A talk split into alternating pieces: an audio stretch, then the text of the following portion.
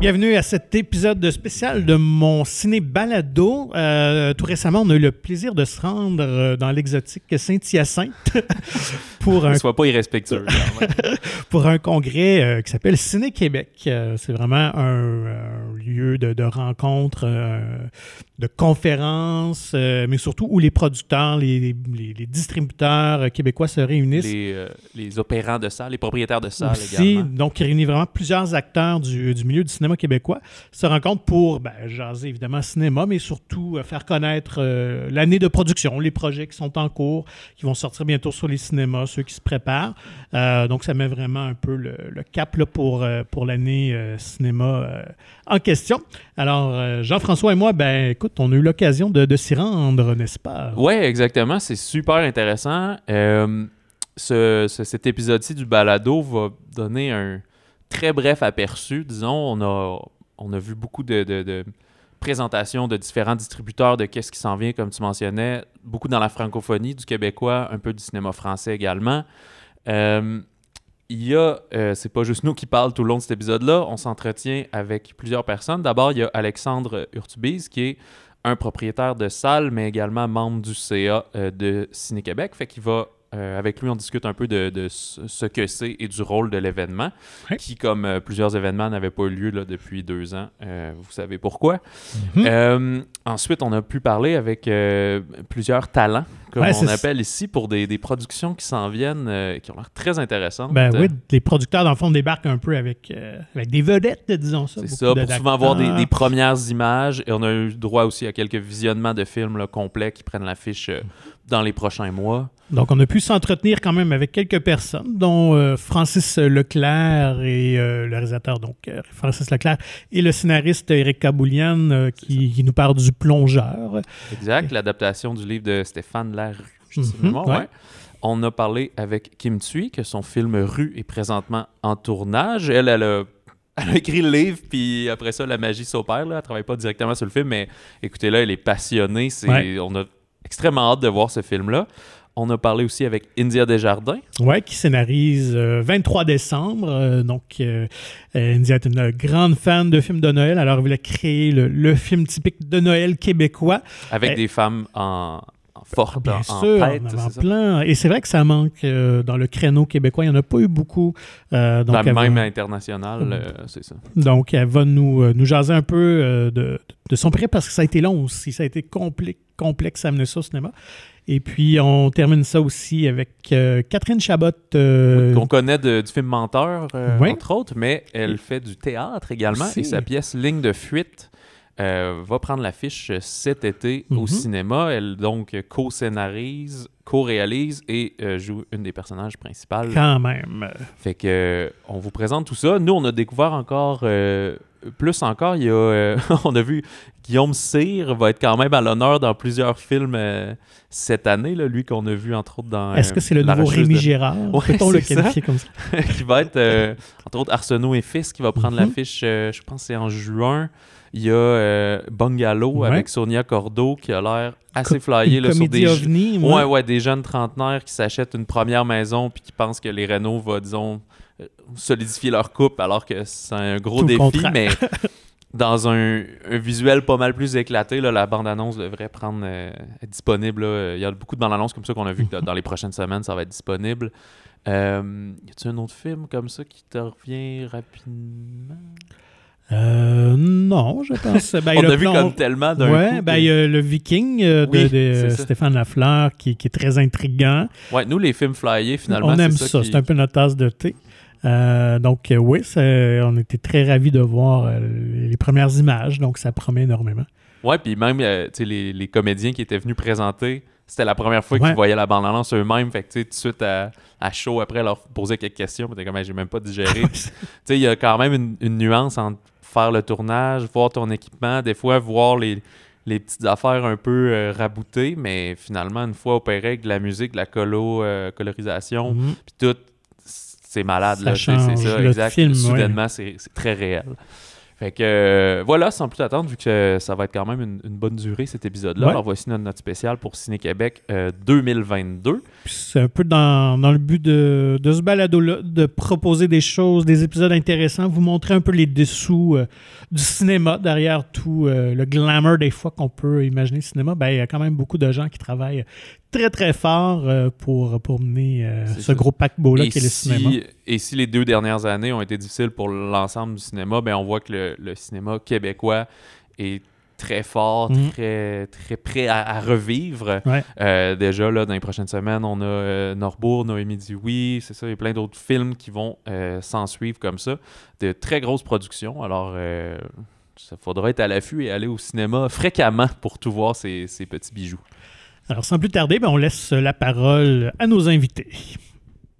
Et c'est avec un immense plaisir qu'on reçoit euh, Alexandre Urtubise, euh, qui fait partie de l'organisme Ciné Québec. Euh, Donc, il va pouvoir nous expliquer un peu plus en détail en quoi consiste cet événement-là qui, euh, qui promouvoit, en fait, qui célèbre, qui met de l'avant le, cinéma québécois. Puis, il est également propriétaire d'une salle de cinéma, donc on pourra jaser aussi de ça. Il y a plusieurs chapeaux, évidemment, comme beaucoup de gens dans l'industrie. C'est des gens passionnés qui touchent à tout. Alors, bonjour Alexandre. Bonjour. Ça fait plusieurs années, toi, que tu viens à Ciné Québec. C'est pas ton premier rodéo? Ça fait plusieurs années que je viens à Ciné-Québec, certainement mon cinquième, sixième. Euh, mais c'est la troisième édition là, que je fais partie du, euh, du conseil d'administration. Donc, j'ai la chance de m'impliquer un petit peu plus dans, dans l'événement. Puis vous, c'est à l'année, dès euh, là, le festival, pas le festival, mais le, le- le congrès, si on veut, finit dans deux jours. Est-ce que dans trois jours, vous recommencez à reparler de l'an prochain déjà? Ben, possiblement pour euh, la directrice générale, puis vraiment la permanence, là, que c'est plus rapide. Je dirais que de notre côté, on, on sonde là, les participants après l'événement, mais il y a quand même une petite période là, de, de. On prend un pas de recul. Euh, Puis je dirais que c'est plus là, en début d'été là, qu'on va, qu'on va reprendre. là. Donc, c'est pas jour 3, mais ça va assez vite quand même qu'on reprend. Euh, puis on réévalue, dans le fond, là, comment on ajuste pour, euh, pour l'année suivante. Et pour le commun des mortels, ça existe depuis combien de temps? Qu'est- Qu'est-ce qui était à la base, cette volonté-là de créer Ciné Québec et c'est quoi exactement? J'ai pas tous les détails. On pourrait prendre quelqu'un qui est là depuis plus longtemps que moi, mais je sais que ça a parti initialement avec un, euh, autre nom, un autre format de conférence, euh, Traveling Laurentide, Traveling Québec. Euh, puis assez rapidement, après quelques années, c'est devenu Ciné Québec. Euh, le but étant vraiment de rassembler là, tous les, les- les acteurs de l'industrie à un même endroit pendant quelques jours, euh, mettre l'accent sur les- le, le cinéma québécois, euh, les, films québécois, puis aussi les films euh, étrangers euh, de nos distributeurs d'ici. Donc c'est vraiment le, le- le cadre, je dirais, pour euh, le congrès. Donc des, des distributeurs québécois qui ont des films d'ici, mais qui ont des films d'ailleurs, puis présentent ça à l'ensemble des congressistes, dont il y a beaucoup évidemment de d'exploitants, de propriétaires de cinéma. Donc, euh, ça fait quand même un moment que ça existe. Puis, euh, je dirais que particulièrement autour de la pandémie, là, ça fait vraiment du bien de se rencontrer euh, comme ça. Là. Ouais, la réponse a l'air super bonne. comme dans bien des milieux, les gens avaient hâte de se voir. Le cinéma fait partie des milieux qui ont aussi ont, été affectés beaucoup par les fermetures, les réouvertures. On l'entend beaucoup dans, les discours de présentation, surtout des distributeurs. Il y en a qui l'ont eu plus, plus rough, si on veut, avec des films qui se faisaient couper euh, en début de parcours. Mais, euh, puis toi, à titre de propriétaire de salle, vous avez la maison du cinéma à Sherbrooke, je pense? Et le cinéma euh, Lido à Rimouski depuis euh, bientôt trois ans. là. OK. Fait que quand tu viens ici, j'imagine qu'on est quasiment chanceux de pouvoir te parler quelques minutes. Là. Tu dois être. euh, Ben, c'est certain que l'horaire est chargé. Tu sais, à, Ciné-Québec, il y a vraiment, euh, comme je dis, toutes l- tous les intervenants. là. ça s'adresse à tout le monde. Donc, il y a des, des fournisseurs, par exemple, pour les cinémas, soit en alimentation ou en technique ou en siège, euh, des imprimeurs. Donc, en- évidemment, il y, a des, des producteurs, il y a des artisans, des distributeurs, des euh, propriétaires de cinéma, opérateurs de cinéma qui viennent parfois avec des membres de leur équipe. Donc, ça donne à peu près 300 personnes par euh, dîner, souper. Euh, donc, c'est sûr que pour les propriétaires de cinéma, ben oui, on, veut euh, le plus possible tout voir, assister à tout. Il y a plusieurs projections de films aussi à Ciné-Québec, donc on visionne des films. Donc, d'essayer d'être à tout. Puis, en effet, particulièrement cette année, c'est un horaire qui est quand même chargé, condensé. Donc, oui, ça me fait plaisir d'être là, mais c'est certain que c'est des journées qui sont, qui sont chargées. Moi, je voulais savoir comment on tombe dans ce milieu-là du cinéma? Est-ce que tu as toujours une passion pour le cinéma? Euh, comment on, devient propriétaire? Comment on décide de se lancer euh, de partir un cinéma? Ce serait vraiment une bonne question pour quelqu'un qui n'a pas euh, baigné là-dedans. Il y en a quand même au Québec des propriétaires qui sont arrivés de des propriétaires de cinéma qui sont arrivés de d'autres milieux. Euh, dans mon cas, ben, c'était familial, c'est toujours familial. Donc, euh, mon grand-père était, j'ai plus le titre exact là, de l'époque, mais dirigeant pour un, distributeur major américain universel. puis ensuite de ça, Denis, mon père a travaillé comme programmateur chez Cinéplex. Ensuite de ça, lancé son entreprise de, programmation de salles indépendante au Québec. Donc, on travaille avec, euh, je dirais, une quarantaine de cinémas indépendants au Québec euh, à chaque semaine euh, pour vraiment les assister dans la programmation de leur salle, être les intermédiaires entre les salles puis les, distributeurs de films et, plusieurs autres services. Donc, ça fait très longtemps, cette compagnie-là, autour de 30 ans. Donc, j'ai toujours été un peu autour de ça. Donc, dans mon cas, euh, ça vient de là. Euh, c'est peut-être plus euh, facile comme réponse, entre guillemets. Ça ne veut pas dire que j'avais à être passionné de ça. Mm-hmm. C'est vraiment le cas. On est propriétaire de la Maison du cinéma à Sherbrooke depuis dix ans. donc, vraiment, là, c'était un rêve. Je me suis joint à, à temps plein à l'entreprise familiale à peu près un an avant qu'on acquiert la Maison du cinéma. C'était clair pour nous que euh, c'est là où on voulait s'en aller, euh, opérer un cinéma. Euh, puis ça, on a eu une opportunité plus rapidement qu'on aurait pu s'attendre. Puis maintenant, on est très heureux, opérateur de deux cinémas, mais on travaille avec, plusieurs autres. Donc, c'est vraiment tout ce groupe-là qui nous amène à toucher un, peu de tout dans l'industrie, puis qui, nous garde passionnés. T'avais-tu travaillé un peu dans d'autres choses, si on veut, avant de, joindre la filiale de, de programmation juste avant l'acquisition du cinéma à Sherbrooke. T'es-tu allé voir un peu ailleurs dans d'autres domaines? Plus ou moins, honnêtement, à, à, l'âge que j'avais à ce moment-là, j'avais eu des emplois étudiants, tout ça, mais j'ai toujours gravité quand même autour de l'entreprise familiale avec des petits rôles qu'on fait quand on a 14-15 ans, mais ça a toujours vraiment été euh, un intérêt pour moi.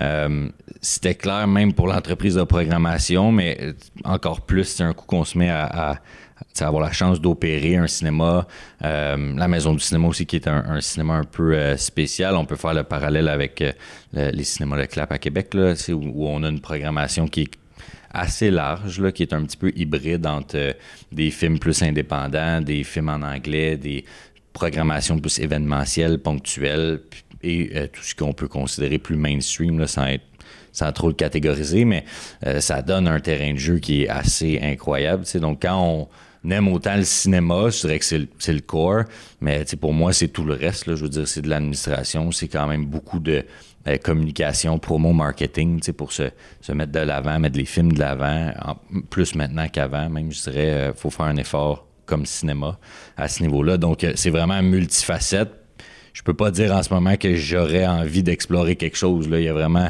euh, trois, quatre facettes dans ce travail-là qui euh, me comblent amplement.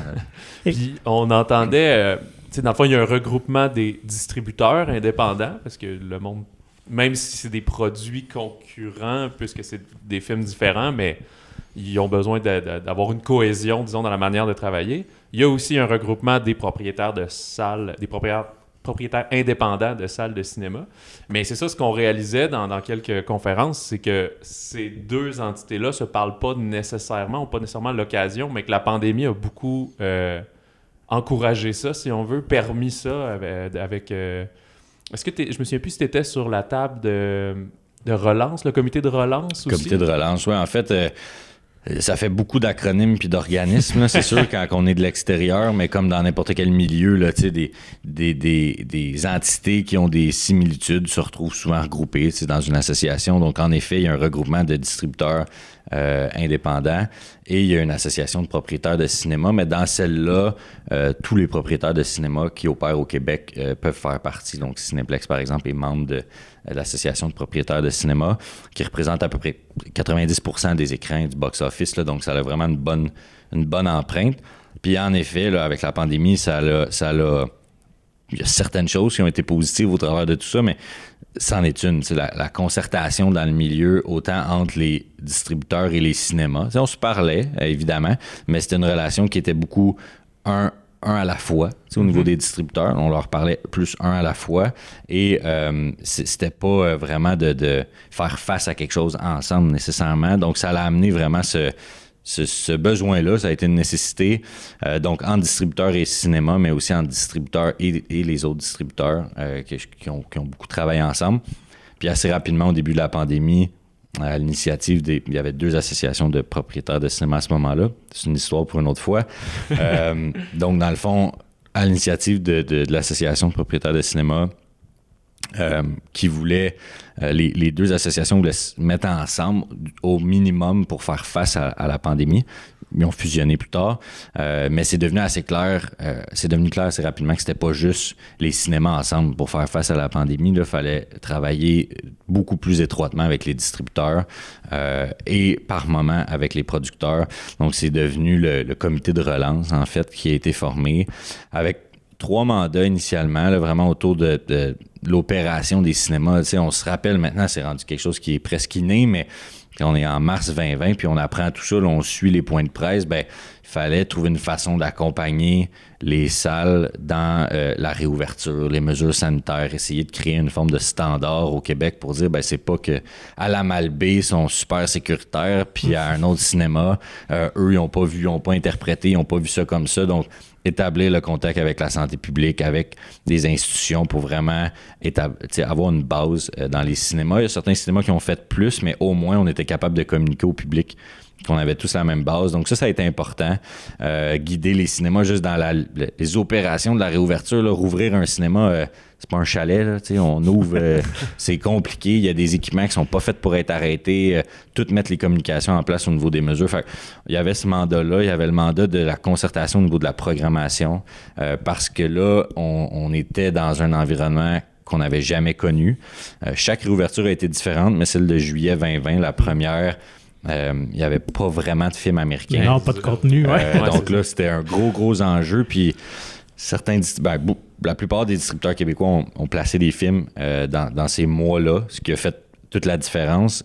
mais c'était de travailler ensemble pour certainement dans cette période-là, il fallait pas en plus qu'ils viennent se piler un sur l'autre. C'est fait de dire, ben, si on sort un film québécois, ben, on va attendre un peu. Puis là, les distributeurs de d'amener cet environnement de concertation-là, c'était nécessaire.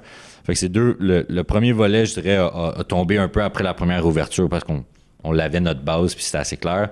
Le volet programmation, on l'a maintenu de façon à peu près mensuelle pour se garder arrimé. Puis le troisième volet, qu'on a maintenu vraiment tout le long de façon euh, plus qu'hebdomadaire, c'était euh, la promo, les communications envers le public puis la promotion. Donc, ça, il y a un groupe de travail qui a été formé juste pour mener ça. On a lancé une campagne euh, nationale. Là, on se voit au cinéma, par ici, le cinéma d'ici. Les gens ont certainement vu le, siège bleu, puis les slogans, tout ça. Donc, euh, donc ça, avec l'aide euh, des institutions, on a pu lancer puis vraiment maintenir cette campagne-là. Tout au long, on trouvait ça important de, de, rappeler aux gens la sortie au cinéma quand on rouvrait, parce que ça fait quand même trois ou quatre réouvertures selon le cas. On espère que c'est terminé. Euh, puis aussi communiquer les mesures, là, parce que ça devenait vraiment très compliqué à suivre. Euh, qu'est-ce qui se passe, où on a eu des ondes de couleur par certains moments. Mm. C'était d'essayer d'avoir un cadre qui fait qu'on est capable de transmettre aux salles les bons éléments à communiquer, puis encore essayer de toujours avoir la cohésion. Donc le comité de relance a essayé de faire tout ça. Euh, de façon très organique. C'est quelque chose qui a été créé pour durer trois mois au début, là, deux mois, on ne savait pas. Ben là, finalement, on est encore dans ce format-là.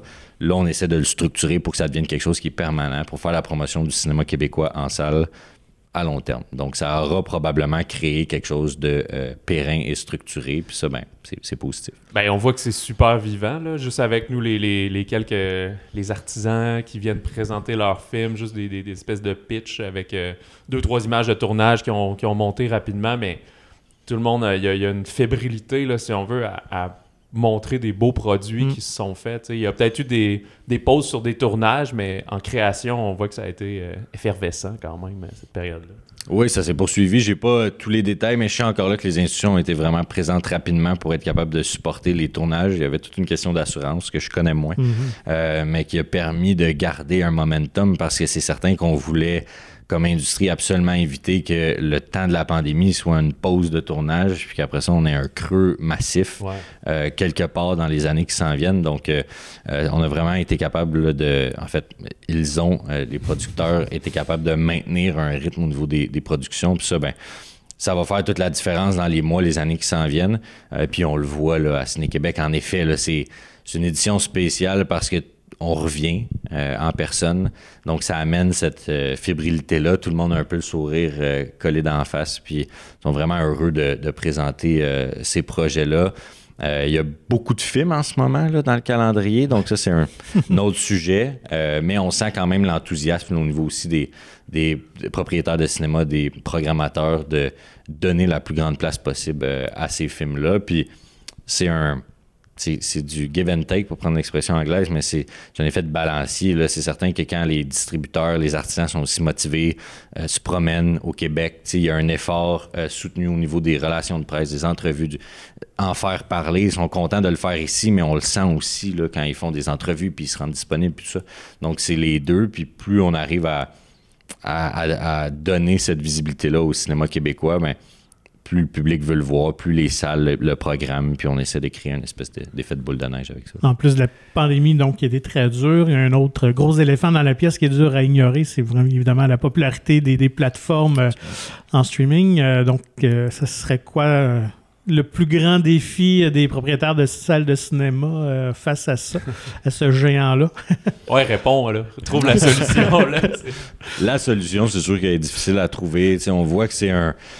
Comment je peux dire ça? Je peux pas dire que c'est circonstanciel dans l'ensemble, mais c'est sûr qu'il y, a une- partie de la popularité actuelle qui est due au fait qu'on a tous passé euh, beaucoup de temps à la maison. Nous, on a un, travail à faire à, rappeler aux gens le plaisir de la sortie au cinéma, à quel point c'est différent. Donc, tout ça, c'est un, un momentum qu'il faut regagner. On a des défis au niveau du, des, des publics aussi. Euh, c'est pas tous les publics euh, qui reviennent à la même vitesse. C'est pas tous les publics qui sont euh, rassurés. Il y a plein de nuances dans ça. Il y en a qui sont contents que le, c'est le passeport vaccinal qui est tombé dernièrement. Donc, il y en a qui sont heureux de ça. Il y en a qui sont Oups, tu sais, c'est Mm. peut-être. Moi, moi j'étais à l'aise avec ça.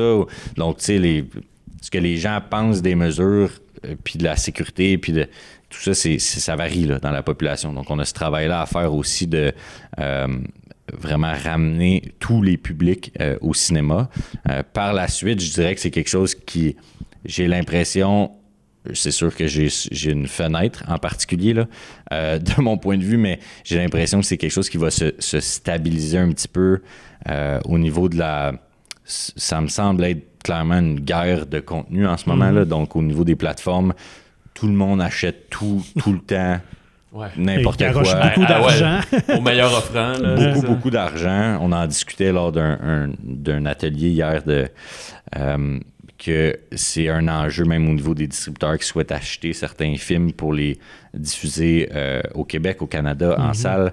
Euh, quand une plateforme arrive, ben eux, c'est plus un enjeu de garder un certain nombre d'abonnés, rendre les actionnaires contents, euh, puis d'être capable vraiment de d'offrir, juste dire j'ai une nouveauté. C'est pas vraiment c'est quoi la nouveauté mission, ou c'est j'ai une nouveauté, j'ai quelque chose, puis de garder le carrousel d'accueil euh, Ouais. tout le temps nouveau.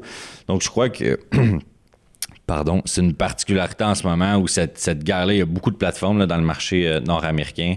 Euh, ça va éventuellement se placer un petit peu. Puis, je pense même pour, pour ces plateformes-là, ça va devoir se placer. Parce que cette guerre-là, à un moment donné, c'est une, c'est une ballonne qu'on gonfle. là. Donc, euh, il va falloir à un moment donné que ça se place. Mais c'est sûr qu'en ce moment, la pandémie a agi comme. Je veux dire, de- de- du gaz sur le feu là, au niveau Ouais. des plateformes, là, clairement. là. on, en parlait, une plateforme qui se lance, euh, Disney Plus en plein dans la pandémie, ben, ça crée des en- toutes sortes d'enjeux. Ça a été une, une croissance fulgurante. Euh, tout le monde est à la maison, mais ça crée des enjeux aussi où est-ce qu'il y a des films qui, quand tu ta plateforme, puis là, tu veux garder des abonnés pour avoir le dessus sur les autres plateformes, euh, ben là, il y a des films qui euh, sortent en- sur la plateforme ou des fois à des tarifs de, de, de location à 30, 30 35 Il y a toutes sortes de modèles qui ont été testés. Mais c'est sûr que ce- ce- tout cet environnement-là, on en a discuté hier pendant une heure et demie, puis il nous manquait à peu près trois heures. C'était une introduction, C'est une ouais. introduction, mais tout cet environnement-là est encore beaucoup en mouvement. Je pense que ça va se stabiliser. Puis de notre point de vue, c'est vraiment de continuer. Puis de le comité de relance, par exemple, qui se qui, qui devient euh, périn dans le temps, ce sera sa mission, mais vraiment de mettre l'accent sur la, la différence, en fait, de la sortie en salle. C'est le but. C'est comme je dis, il y a des publics en ce moment, on a sorti euh, euh, Spider-Man au fait que, que je pense, il a joué trois jours ou deux jours, Ouais, puis oui. ensuite de ça, on- il a repris en février. Euh, Batman en ce moment, Au revoir le bonheur, qui a réussi quand même à attirer euh, son public. Donc, je nomme des films au hasard, mais quand les films sont des moteurs d'achalandage, euh, ça fonctionne. Là, c'est vraiment de rappeler à l'ensemble du public là, euh, la différence de la sortie en salle. Puis ça, ce sera un effort qu'il faut faire. Puis on le sent dans un paquet de milieux en ce moment. là. Le spectacle, tout ça, il y a des habitudes, veux, veux pas. c'est- Mm. Ça n'a pas duré trois mois, finalement. Ça a duré beaucoup plus longtemps. Malheureusement. Donc, les habitudes, il faut les, faut les rebâtir. Mais tu sais, on disait la même chose à l'époque, euh, des cassettes vidéo, des clubs vidéo, que le cinéma était pour mourir, puis finalement, toujours là, toujours aussi populaire. Donc, euh, je pense que ça va faire partie quand même de notre ADN. On va toujours vouloir aller voir des films sur grand écran et partager ça avec, euh, Ouais, avec même, des gens dans une salle. Puis tu sais, même toi ou nous, tu sais, des fois on a accès à des screeners, euh, tu checkes ça sur ton ordi, puis C'est pas la même le chose. même film, si je le vois en salle, je l'aime toujours plus, juste pour le- l'expérience, l'ambiophonie, la, la- l'immersion finalement, genre. Ouais, que, tout à fait. Je pense aujourd'hui aussi, c'est mon point de vue, mais c'est l'absence ou presque de distraction. là. Tu sais, c'est- Mhm. Ça fait une grosse différence. là. on est sollicité de partout. Là. Écouter un film en regardant ton cellulaire ou avec le faisant deux, trois trucs en même temps, là, le lavage, puis euh, tu sais, C'est ça. tu finis en disant, oh, c'était correct. c'est ça, tu t'en souviens pas trop, tu l'as pas absorbé de la même façon. Pour un cinéma ou un propriétaire de cinéma, on veut que les gens regardent aussi à la maison. là. Je veux dire, on sait que les gens viennent pas voir tout ce qu'ils voient comme film au cinéma. La cinéphilie se construit pas juste au cinéma, euh, mais clairement que c'est l'expérience euh, augmentée. C'est la même, le même parallèle que tu peux cuisiner de quoi d'excellent chez vous, mais sortir au, au restaurant, c'est une autre expérience. Tu te l'offres puis tu vis quelque chose de particulier. Euh, donc, il faut vraiment, comme je disais, mettre le plus possible l'accent là-dessus, puis de travailler euh, à aller chercher euh, tous les publics, en fait, euh, avec ça. Comme je dis, au revoir le bonheur, c'était encourageant parce qu'on voyait que c'est c'est pas un public au revoir le bonheur de euh, c'était 15-25. là. J'aime pas ça mettre des chiffres, Ouais, pas mon ouais, domaine, mais Tout le monde a le droit de tout Euh, aimer, là, mais... mais exactement. Mais c'est sûr que euh, le public était de retour, puis ça, c'était- c'était encourageant à voir. là. En effet. Ben, euh, merci Alexandre pour ton temps, puis bonne continuité de Ciné-Québec. Yes, Merci merci, à vous deux. C'était vraiment le fun. C'est avec un grand bonheur qu'on reçoit euh, Francis Leclerc et Eric Caboulian euh, qui sont présents ici à Ciné Québec pour euh, nous parler de leur prochain film, Le Plongeur. Donc, qui veut prendre euh, la balle au bon, nous expliquer euh, de quoi nous parle Le Plongeur? Allô? Allô? Euh, Vas-y, vas-y, Francis. ouais, je vais bon. ouvrir la patente. Ouvre la patente. Écoute, c'est un roman, Stéphane Larue. Ouais. Donc, euh, un roman gros succès. De, de- beaucoup de gens là, qui nous écoutent l'ont lu ou vont le lire bientôt. En tout cas, ou ils l'ont vu passer sur une table à quelque part chez des amis. Euh, super roman que moi j'ai adoré, euh, que j'ai lu en deux jours. Puis ma blonde elle me l'avait passé en me disant Je pense qu'il y a un film à faire. Fait qu'on était plusieurs à vouloir faire le film Le Plongeur. Histoire courte, euh, écoute, je me ramasse à, à le faire finalement. j'ai résumé, j'ai skippé, j'ai skippé des affaires. J'avais pas vu ça venir. Une longue bidding war. Un jour, euh, j'expliquerai comment le, le trajet. Et euh, Eric est arrivé assez rapidement dans le processus parce que je me, je me cherchais un co-scénariste, en fait. Fait que euh, j'ai, pour la première fois de ma vie, j'ai fait des auditions de scénariste. C'est ça, parce qu'on se demandait, tu sais, Eric, t'as un passé plus d'humour. Ouais, absolument. C'est ça, les barbares étaient un petit peu plus dramatiques, mais C'est- sinon, t'as travaillé avec Émile Godreau. Puis, Ouais, c'est vraiment euh, mon background c'est sur ça. De Père en Flic 2 qui m'a donné la job Ouais, sur c'est- le plongeur. C'était vraiment ça qui a fait C'était comme ton CV. ce gars-là. C'est ça. Non, euh, oui, c'est ça, une audition de, de, de scénariste que j'avais jamais faite. C'était comme Academy. comment ça se passe? Mais c'était pas, pas comme pareil. trois personnes d'une pièce, puis comme vous avez une demi-heure pour écrire une page. 4-5 pages. Non, c'était pas ça. Là. Non. C'était, il, il nous a rencontrés, puis en fait, c'était vraiment jason de comment on voit Le ce livre-là sur un écran. Ouais. Puis comment on. Puis je pense que ce qui est- avec Francis, on, on voyait un peu la même énergie, je sens. Il y avait quelque chose de. On avait lu ça, puis à travers le 600 pages, qui est quand même Ouais, très touffu, puis qui est quand même.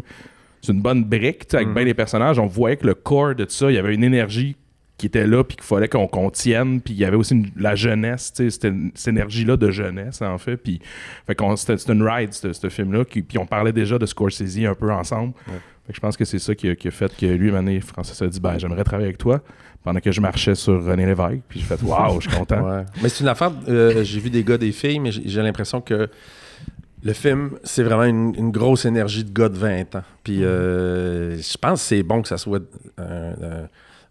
scénarisé par deux gars qui ont passé par là. En tout cas, y a- il y a- je dis pas que.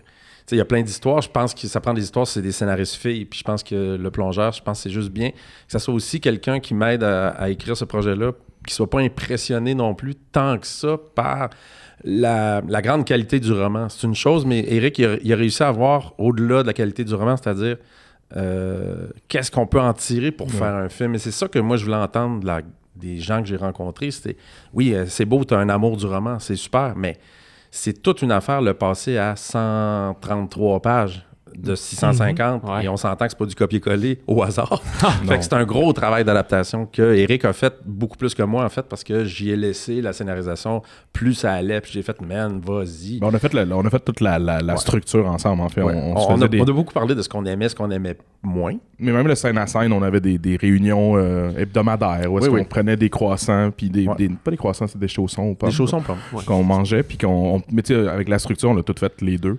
Mais c'est vrai que quand est venu le travail de dialoguer, euh, le scénario pour faire la première version, mais c'est pas mal moi qui est parti avec ça après. Puis ben, Francis nécessairement me donnait de son. Ouais, tout j'étais le temps. premier lecteur puis c'est super. ça, puis, exact. euh, on a beaucoup beaucoup jasé pendant. Écoute, ça a pris trois ans quand même. ça a été long. Ben, c'est mon- ça, je me demandais. Fait que dès qu'à peu près le roman est sorti, euh, t'es tombé dedans, puis... Ouais. euh, Ben, il y a eu la, la- la- la course à avoir les droits du roman parce qu'il y avait beaucoup de gens intéressés. Puis euh, gagné histoire la. brève c'était- qu'on a, qu'on a skippé. C'était l'histoire que j'ai Ah, skippée. ben là, c'est... Puis, euh, mais à un moment donné, ben, tu travailles pour vrai là-dessus, puis euh, tu développes, puis euh, ben, le film, il est financé, puis finalement, tu le fais. Puis Eric est toujours dans très proche encore parce que c'est un film à voix off, donc c'est un film qu'on va tout réécrire aussi parce que je te c'est dirais ce que je me demandais pour la... euh, je vais pas braguer, mais je l'ai lu, Yeah. j'en lis genre deux par année, fait que euh, il est très select, bravo. Ouais. c'est juste lu lui parce qu'il est 600 pages. Fait ça va être lui pour cette année, Ouais. puis on verra Puis un après. bon film qui s'en vient. ouais, ouais. Moi, j'attends le film, justement. Mais c'est un récit qui est très descriptif. tu sais. Ouais. Tu lis ça, puis Ouais. tu, tu files plongeur. Puis pour ceux qui l'ont pas lu, Euh, on- il n'y a pas eu de séquence sous-marine. là. C'est vraiment un plongeur Ouais. dans les cuisines, dans les restos à Montréal.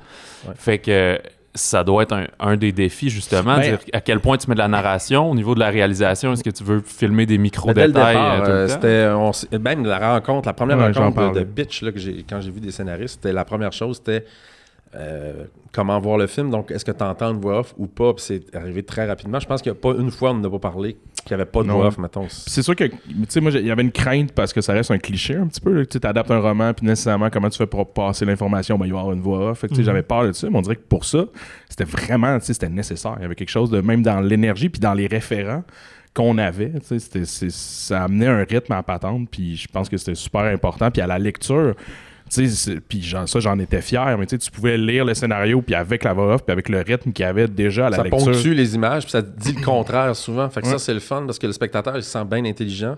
Parce que la voix off, qui est ton ami, te dit quelque chose que tu vois pas en même temps ou que tu vois tellement trop en même temps que tu es complice de la voix off. Puis la voix off, ça donne, c'est l'auteur de l'histoire qui te parle, Mhm. qui est au jeu. Donc, c'est le plongeur qui nous parle. Donc, c'est intéressant d'être avec lui tout au long. Non seulement ça, mais le, le narrateur qui te parle a une distance par rapport à ce qu'il a vécu, puis il est capable d'en parler parce que c'est justement un film de jeunesse. Fait que, de, il de parle au faire passé. Ah, ben narrateur C'est un présent qu'on voit. Mais Donc, c'est très train spotting, en gros. Ouais, ou j'allais on dire, vous les réécoute évoquez, ensemble. vous évoquez Scorsese, donc Ouais. Goodfellas Ouais, un ouais. peu aussi. Donc ça va être très rythmé, j'ai l'impression. Oui, puis je pense qu'il n'y a ouais. pas de mal à triper sur les films qu'on a aimés, puis d'emprunter plein d'affaires. Comme euh, quand j'ai fait l'arracheuse, j'ai emprunté à Tim Burton. Mais là, Tim Burton n'est pas dans le plongeur. C'est... On est allé ailleurs, on est allé vers des Danny Non, il y a que Terry Gilliam, par euh, exemple. ouais, il y a un petit peu de Terry Gilliam pour autre raison. Mais, Surprise! Surprise. Mais pour moi, c'est un, un film où on- il faut qu'on se fasse plaisir aussi en tant que créateur du film, les deux. Puis c'est tellement le fun de parler de cinéma avec Eric. Encore cette semaine, je lui parlais d'un film de Brian De Palma. Fait que ça vous dit que Ouais. on fait pas juste parler du plongeur, lui puis moi, on parle beaucoup de cinéma. Comme vous deux, je pense. Je pense Ouais, que quand oui. même. Et qu'est-ce qui t'a attiré personnellement dans cette histoire-là? Puis Avec quoi t'as connecté, qui t'a donné le goût de, de mettre ça sur grand écran? T'as-tu déjà été plongeur? euh, Non. Euh, oui, un été, mais c'était pas dans un resto, c'était dans un café, puis il y avait quatre madames. Fait que, tu sais, j'ai lavé quatre verres par été tous les jours. mais C'est pas le c'était même rush non, euh, non, de stress. Non, euh, moi, c'est. euh, écoute, euh, après l'arracheuse de temps, une jeune. Ben, de toute façon, j'ai, mon- j'ai fait les deux en même temps en parallèle, mais la jeune fille dans l'arracheuse de temps, elle a 20 ans, puis le plongeur, il est sur le bord d'avoir 20 ans. Il y a quelque chose que j'aime beaucoup de cet âge-là. J'ai touché beaucoup la, la préadolescence, le 12-13, là, dans un été sans point de luxure, puis euh, pieds nus dans l'aube. Mais j'aime beaucoup le 20 ans. Et, et là, c'est 20 ans et plus, parce que toute la cuisine a en bas de 30. Puis le plus vieux, il a genre 32. Puis le chef, il a comme 33, trois, puis c'est Eric qui le joue. Ça te Salut. donne une idée. Ah Ah, ok, ouais. je savais pas que t'étais Ouais. dedans aussi. Fait que c'est Ouais. toutes des jeunes. Fait qu'il y a quelque chose de cette faune-là en cuisine qui me plaît beaucoup dans le roman, avec des personnages hyper différents. Et moi, je compare ça au cinéma dans le sens où il n'y a pas plus différent qu'un, que le- qu'un- une équipe coiffeur, costume, maquillage et les chefs machinaux, électro, qui mangent tous à la même table le midi puis qui se parlent de plein d'affaires dans le cinéma. Donc, moi, quand je vais en cuisine puis je vois la personne anglophone qui coupe des champignons et la personne qui est plongeur, qui est un jeune étudiant en graphisme, et le grand chef machin qui arrive, c'est tout du monde différent qui sont obligés de travailler ensemble. Fait que dans le roman, ça apparaît beaucoup cette affaire-là. euh, le côté ethnique, euh, il y a des Indiens, il y a des anglophones, il y a des, il y a des Noirs, il y a, des, il y a, y a tout ce monde-là. Ils sont obligés de travailler de concert pour faire leur chiffre de soir. Puis j'aime beaucoup cette affaire-là. C'est, c'est beaucoup ça dans le roman qui m'a plu, plus la couche dramatique pour le pauvre plongeur qui a un problème de jeu. Tu sais, c'est pas un secret pour personne euh, quand tu as lu le roman, mais c'est très, très euh, lourd comme problème quand tu as 19 ans et que t'en parles pas. Fait que c'est ça qui m'a plu. Ce mélange d'affaires-là. Oh, c'est super beau.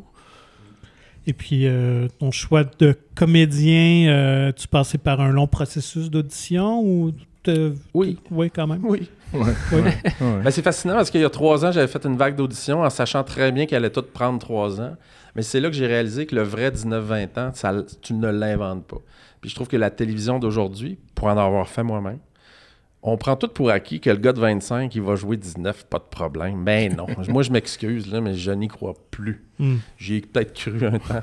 Mais là, Là, là, là, je- mais là, c'est terminé. Ouais, non, mais tu sais, Pete, là, dans Chambre en Ville, là, il avait 32, il était au cégep. Puis, regarde, à un moment donné, là, marche ça, pas, ça marche pas.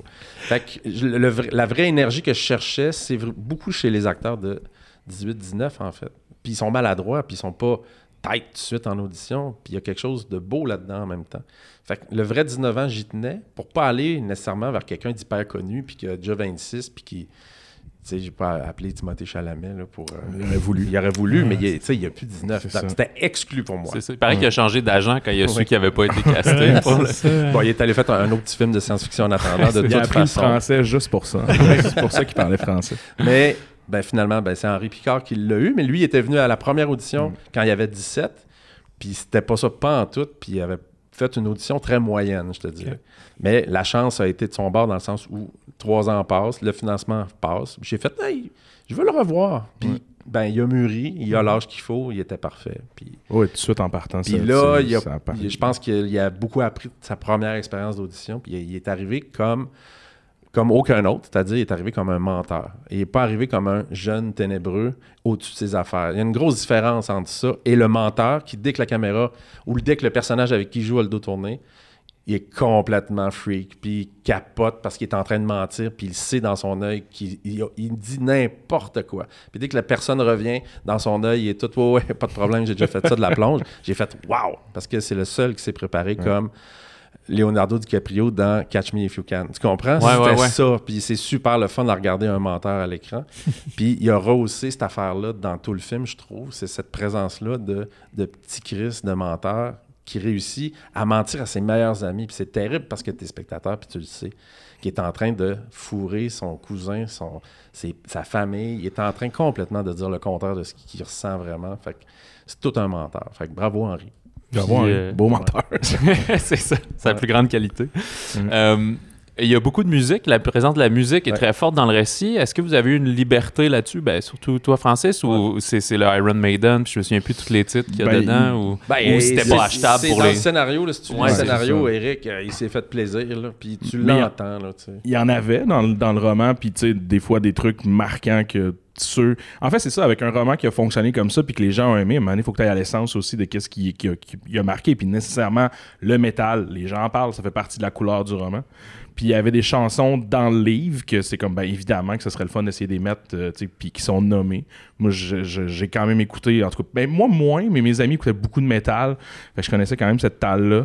Fait que, tu sais, en l'écrivant, puis même pas juste du métal, à un moment donné, on s'est gâté aussi, puis on est allé en dehors de ça. Puis, tu sais, j'en ai mis, puis j'en ai proposé dans le scénario. Je fais ça de plus en plus, comme ça, ça force les gens à aller chercher puis à faire, au moins essayer de les avoir. Mais fait qu'il y en a plein, là, t'écoutais- tu, tu lisais le scénario, puis il y en avait plein. Puis en a- ça, c'est le fun, parce que ça donne une couleur, puis c'est le fun d'avoir les sous aussi pour se le permettre, puis de le faire. Ça, pour ça, faut dès le départ, avant même que tu fasses la première journée de tournage, Ouais. euh, dès que tu as ton financement, tu dis on met tant d'argent de côté, on n'y touche plus, les amis.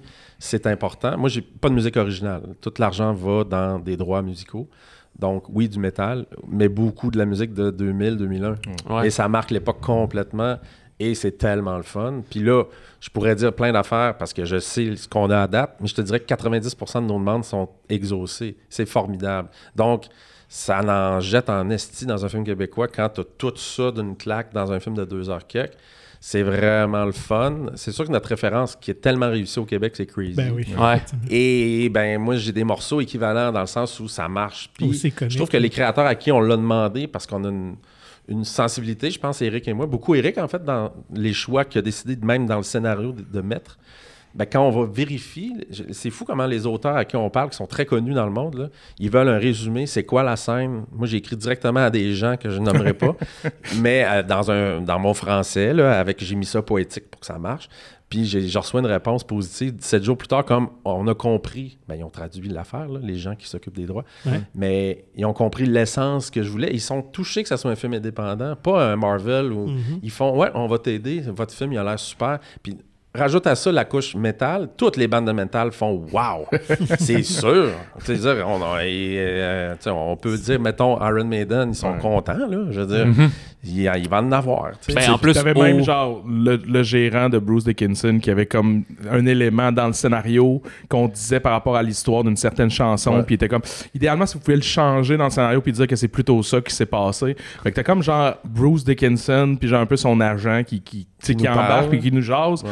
Stéphane Larue là, l'auteur du roman, il, était capote. fou comme la merde. là. il était que lui je veux- il va envoyer des copies parce que son livre est traduit, puis il est comme je veux envoyer des copies à tout ce monde là. Ben oui, on a les adresses, nous autres. Ouais, Go. Il Ah veut ouais. devenir chum avec ces gars-là. C'est le- ses idoles de jeunesse, tu sais. Ben, je comprends. Ben là, ton chandail, euh, Eric, de, ton t-shirt d'Iron Man, c'est-tu accidentel ou c'était voulu euh, ce Non, non, matin? mais je l'ai mis aujourd'hui parce que Parce qu'on a les c'est droits de cette pochette. Donc, Ouais, elle- c'est En fait, c'est Bonnie qui porte ce gilet-là dans, dans le film, le, personnage féminin. Ah, ok. Ah, ben oui, ça prend, vu que c'est un visuel qui existe, ça te prend Ben, l'autorisation. Puis là, c'est pas. Ouais. En fait, l'autre affaire, l'autre couche qu'on aime beaucoup dans le film, c'est que on a dégagé les droits pour avoir toutes les vraies pochettes. Fait que quand on parle d'un band de métal, ben c'est un vrai band de métal, puis c'est des vraies affiches de Metallica, puis c'est les vraies affiches de.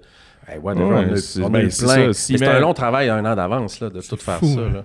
Ça, c'est le fun. C'est pas des fakes, là. C'est pas euh, des Ben, imitations. ça, c'est de l'énergie aussi qui est déployée de faire. Ben, dans le roman, c'est ça qui est important. On met de l'énergie là-dessus, puis c'est beau à voir. tu sais, Puis c'est important, ces affaires-là. C'est ça qui ajoute les couleurs au film. Ben, tu, tu parlais de détails, euh, romans descriptifs, avec tellement Exact. d'affaires tripantes qui, font, qui te font réagir comme lecteur parce que, ah oui, moi aussi, j'avais telle affaire. Bon, ben, mon travail à moi, c'est de mettre à l'écran dans chaque raccoin du cadre des références puis des affaires. Même mon gars qui a 20 ans, il a vu des, des roches avec moi puis des images. Puis il fait, ah, vous l'avez, vous avez pu avoir ça. Puis lui, il tripe sur l'électro des années 90. Fait que là, il y a des affiches de, de, de bandes électro des années 80. Lui, il capote, là. Il fait, mon Dieu, c'est ton meilleur film à vie. Mais mais tu sais, c'est des références très. euh, ça a l'air con, mais c'est du travail là, de Ben, demander des droits pour chaque ouais, affaire. Puis c'est pas une fortune, c'est juste des efforts, des attentes. Exact. Puis je te dirais, le niveau de réponse est excellent parce que le film est bon. Ben, en fait, je- je- le, le film est Va intéressant. être bon. Ben, il va être bon. En tout cas, ça, ça, on verra. D'ailleurs, avez-vous fini le tournage? Est-ce que c'est complété? Il reste trois jours en Trois mai. jours. Donc, euh, une partie de, de- d'été, en fait, euh, printemps-été, qui est, qui est importante dans le roman. Ben, 95% du film. Le, le corps est pas mal tourné. C'est 11 jours sur 30 en cuisine. Ça donne une idée de la proportion. ça a été toute une affaire, là, pour rentrer dans la technique, mais on l'a construit, la cuisine au complet, Ouais, c'est la salle de C'est prêt. pas un vrai C'est resto. plus euh, simple comme Non, ça. non, ben c'est compliqué, mais simple, mais c'est magnifique parce qu'on pouvait enlever les murs. Fait qu'on C'est est dans le mur tout le temps, en fait. Tu sais, Ah, un plongeur, c'est face à quoi? Un mur, on va Mhm. se le dire. Ouais, ouais. Fait que notre mur, nous la autres, il- on l'enlevait, on est dans sa face tout le temps, tout le temps, puis on voit toute la cuisine en arrière, fait que c'est, c'est magnifique. Mais euh, euh, il n'y a aucun resto à Montréal qui, est- qui a une plonge ouverte. là. ça, ça n'existe pas. Est-ce que le- tu t'es inspiré d'un restaurant particulier pour euh, ben en fait, le Misto, euh, qui est maintenant, je sais plus le nom, mais c'est un Ouais, petit un resto. café, un petit café Ouais. euh, sur Mont-Royal. Donc, euh, on a retrouvé plein de photos, on a retrouvé les plans du Misto, puis on, est- on a rebâti un peu le Misto, mais arrangé pour le cinéma. Donc, un, euh, plus haut de plafond un peu. Euh, Mhm. les sous-sols de Montréal, c'est fou, les cuisines, comment dans quel- les endroits dans lesquels ils travaillent. Là. C'est du 6 pieds flush. Le moindrement que ton, ton cuisinier 6 pieds 2, il a mal au dos toute la journée. Fait que, euh, Ouais. on s'est donné un, un peu plus de. D'ailleurs, de- shout out au, au directeur artistique qui est juste incroyable. Ouais. La DA, c'est, tu, penses, tu peux pas penser que c'est un décor, mais c'est tout un décor. Fait que c'est impressionnant le travail qu'il a fait. Mathieu Lemay, pour ceux que ça intéresse. Ah, J'ai hâte de voir ça en maudine. Ouais. Euh, je reviens un petit peu à euh, l'histoire du scénario, là, euh, Ouais. au thème du scénario. Ouais. Mais Eric, il me semble que tu as écrit plus des histoires originales jusqu'à présent. Euh, oui, c'est ma première adaptation. Est-ce Ouais, que c'est vraiment plus difficile ou plus stressant ou? Mais c'est nécessairement plus stressant parce que t'as tu as la couche de faire un scénario déjà à la base quand même compliqué. Mais là, tu rajoutes la couche de si tu veux d'une part plaire à ceux qui l'ont aimé, puis c'est c'est devenu un best-seller pour des raisons. Puis c'est d'aller chercher, comme j'espère qu'on qu'on qu'on prend les bonnes raisons puis qu'on les met à l'écran. Mais c'est aussi de faire plaisir à, à- tu sais, puis de, de- en fait, de respecter le travail de Stéphane, puis qui, est incroyable, puis ce gars-là est incroyable, puis ça a été vraiment un gros coup de cœur. C'est comme, ben, je au final, on veut que ce gars-là soit fucking content, puis mais lui, en plus, il nous laisse beaucoup de latitude, puis il était beaucoup dans faites votre film, faites votre film, puis on était comme, certes, mais tu sais, il y a quand même une base dans ton roman qu'on veut adapter parce qu'il y avait quelque chose là. Fait que c'est comme deux couches de, tu tu veux bien faire pour ce gars-là, tu veux bien faire pour les fans, puis après ça, ben, il faut que tu fasses ton histoire aussi à travers ça, notre histoire, puis qu'est-ce qui nous, nous plaisait là-dedans. Fait que c'est comme un travail à bien des couches, mais qui, qui- c'est vraiment comme le fun. là. C'est un, c'est un challenge incroyable. Fait que ça a été. euh, ça a été Sans être- il, est, il est super proche de nous, mais il n'a pas voulu s'en mêler. Ouais. Ça, c'est une qualité énorme. Il voulait pas re- replonger euh, dans Yeah. cette histoire-là pour plein de raisons personnelles, mais je pense que le fait de l'avoir disponible pour nous, n'importe quand, il répond en une heure là, sans problème à toutes nos questions. Fait que c'est devenu un, un super bon chum, en fait. Puis il est venu au rap party la semaine passée, puis il capotait de voir les images parce que j'y envoie des affaires tranquillement, mais lui, de voir prendre vie ses personnages pour vrai, tu sais, c'est un premier roman. Le gars, euh, il pensait pas un jour qu'il allait avoir un film sur un, un de ses écrits. C'est comme. Puis c'est un grand cinéphile. Puis c'est un, un plaisir de parler de cinéma avec ce gars-là. Fait que c'est comme il y croit pas encore. tu sais. puis, puis il nous aime beaucoup, je pense aussi. Fait que ça, ça aide. Fait qu'il y a quelque chose de. Moi, je sais que je l'avais marqué avec Un été sans point de ça, puis il est plus jeune que moi. C'est un film important dans sa vie. Puis quand moi, j'y ai écrit direct pour adapter, ça l'a touché parce que il était, il était-tu vraiment Francis Leclerc, le gars qui a fait un été sans ça? Fait que pour lui, c'était comme wow! Mais moi, je savais pas ça. Fait que c'est, touchant de savoir que dans son histoire personnelle, il y a une affaire que j'ai faite dans la vie qui l'a vraiment, qui a été importante dans sa vie. Fait que, Ben ouais. fait que tout est dans tout. Voilà. Ouais. Est-ce que vous pouvez nous euh, révéler déjà euh, une date de sortie? Est-ce que c'est pour 2022 ou 2023? Juin Vous savez? 2022, ça s'en vient. euh, c'était 2023, là, dans le petit truc qu'on présente ça, à ouais. soir. là, parce qu'il y a beaucoup de films qui n'ont pas sorti. J'ai l'impression qu'on, qu'on, qu'on- qu'on passe les priorités, là, dans le sens où moi, il va être prêt. En fait, je pense que la stratégie, c'est qu'il fasse des festivals cet automne. Puis Ah, ouais, ok. ok. moi, je pense qu'il va être pas mal fini. euh, Il faudrait que je rouvre mon calendrier de post-prod. hein. Ben, c'est pas grave. De toute façon, commettez-vous pas à. As-tu déjà dans- commencé dans le montage? Oui, ou oui. c'est- oui, c'est ça. Comme demain, je passe la journée là. Ok. Puis oui, Ah ouais? j'ai vu 40 minutes à date. Oh shit. Ouais, c'est bon, Eric. OK. Ouais, c'est pour ça que je suis comme un peu détendu. C'est excitant? Ouais. Mais la vraie question, c'est est-ce que le personnage de Bob le chef va rester? Hmm. Euh, Ben. ben, Spoiler Ben, hmm. il, est... là, comme son esprit reste C'est là, ça. mais il a peut-être été combiné Ben, avec, je- il a peut-être été combiné avec un autre ben, personnage. je comprends que tu sais, même dans le récit, on dit 100 pages, c'est pas le personnage il y a euh, beaucoup, de Ah, personnages. je pourrais c'est dire, ça, il y a exact. 10-12 personnages qui ne sont Ouais, plus là ça. Ah ouais, et qui sont mixés avec. Ouais, fait que l'esprit de Bob, il est là, par exemple. Ouais, Il a été mergé avec un autre personnage. Parfait. Ben, merci beaucoup, les gars. Puis euh, on a très hâte de voir ça et, euh, Ouais. et tous tes projets, Eric, aussi, également. Il fait tout le cinéma québécois. tout le cinéma. ben, en fait, ce qu'on a su, c'est que c'est toi puis Guillaume Cyr. C'est pas mal ça. Du côté masculin, en tout cas, c'est ça. c'est nous autres, on s'en vient. Hey, ça finit bien. hein. Ça va être ça la quote. Bon, merci. hey, bon, Ciné Québec. Merci beaucoup. Bye. Alors, on reçoit la pétillante Kim Thuy qui va venir euh, nous parler de l'adaptation de son roman Rue. Euh, Kim, euh, c'était- comment de voir? J'imagine que tu as pu voir des images. C'est déjà en tournage, n'est-ce pas? Ben oui, en plein dedans. On Et- est en plein dedans. Et c'est comment de voir euh, ce qu'on a écrit être porté à l'écran? C'est incroyable parce que, de un, je donnais complètement la liberté euh, à Jacques David et Charles-Olivier Michaud. euh, parce que je connais rien en cinéma. Donc, il faut remettre la chose aux experts. Oui. Et donc, je dis, je- le film du livre, je l'ai déjà vu dans ma tête quand je l'ai écrit. Mais maintenant, ce que je veux, c'est leur film à eux. Je veux voir leur film. Et donc, tout, euh, ben, euh, mais finalement, on a passé beaucoup de temps ensemble, moi et les gars, à discuter pour le plaisir de discuter. Ce n'était pas pour le scénario du tout, du tout. Euh, et euh, donc, j'aurais donné plutôt le contexte, euh, l'histoire derrière l'histoire, en fait. Et maintenant, comment vous dire, il y a 43 ans, et on est arrivé ici le 27 mars 1979. Donc, tout juste, là, on vient de fêter les- le, le 43e, euh, la 43e année au Québec.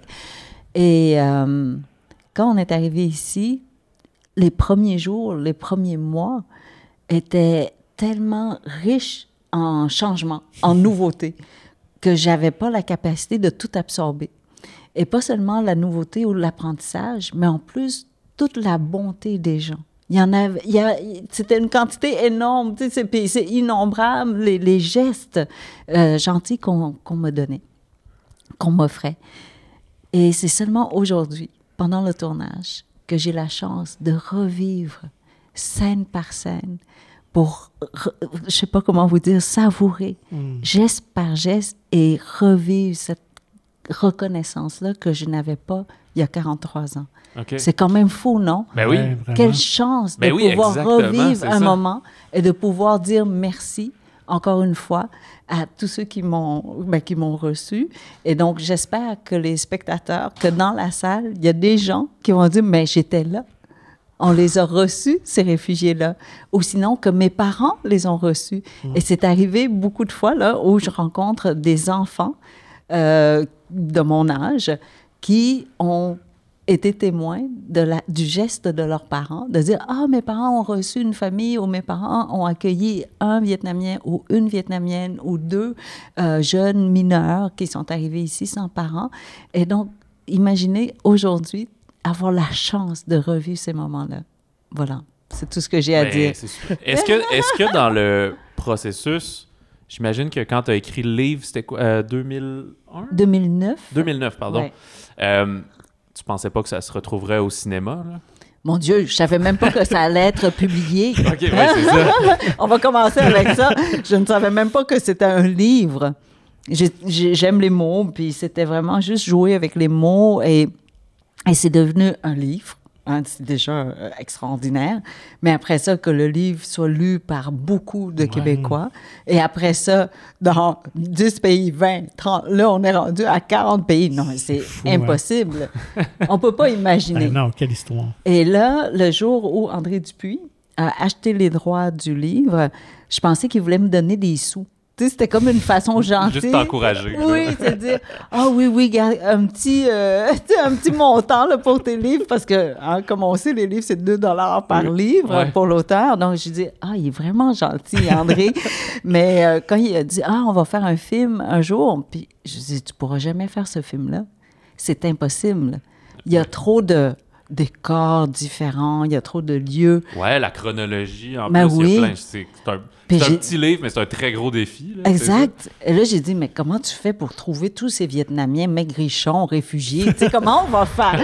C'est impossible. Et vous savez quoi? Ils ont relevé le défi. Charles-Olivier euh, Michaud, aujourd'hui, j'étais, euh, j'étais sur le plateau. Et les émotions, là, chaque jour que je regarde les rushs, puis les rushs, c'est quoi? C'est une minute et demie, deux minutes par scène. Et les émotions viennent frapper tout simplement parce que les images sont tellement belles qu'on est déjà happé par la beauté des images de un, mais elles sont tellement belles que ça fait mal. Tu sais, des fois, là, quand c'est tellement beau là, que ça vient nous chercher, et ça fait mal parce que c'est tellement vrai. OK, ouais. C'est tellement juste que ça frappe. Et, et donc, tout ça, des fois, en tout cas, Charles-Olivier, il, s'excuse parce qu'il me dit Ah, c'est tellement beau. Il dit Non, non, mais c'est pas que je veux dire que c'est beau. Je dis Oui, c'est beau.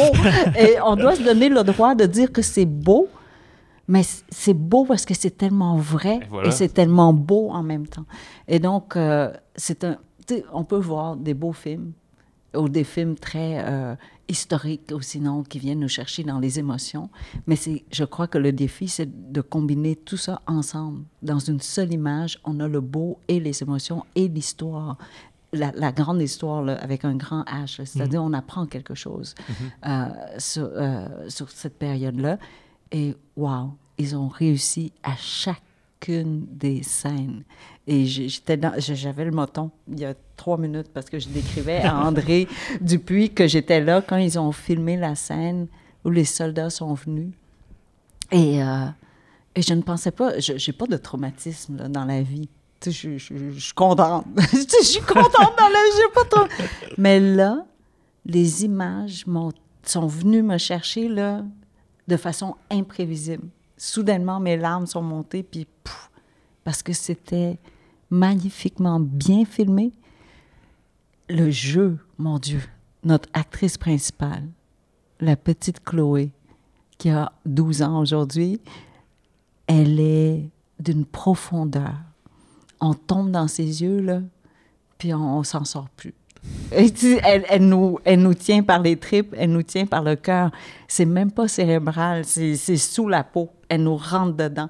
Et euh, donc voilà. Est-ce que tu euh, fais partie un peu du processus des, des auditions? Est-ce que tu assistes Je un fais peu rien, ça? Non? je suis Ok. Fait inutile. que te l'ont présenté euh, une fois qu'elle a été choisie. C'est là Ben, que tu tu fais la tournée promotionnelle un peu. Là. Euh, Ben, la pas encore, j'ai juste hâte d'en parler Ouais, parce que les acteurs sont tellement magnifiques. Puis j'ai dit à l'équipe, j'ai dit, vous n'allez jamais trouver des, des acteurs. Il n'y a pas beaucoup d'acteurs vietnamiens. Là, où est-ce que- où est-ce qu'on trouve ça?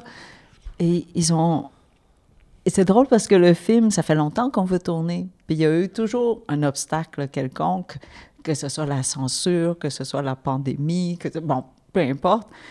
Et chaque fois, je dis à André, j'ai dit, tu sais quoi, c'est parce que la petite fille là, qu'on veut, elle n'a pas encore le bon âge. On l'attend.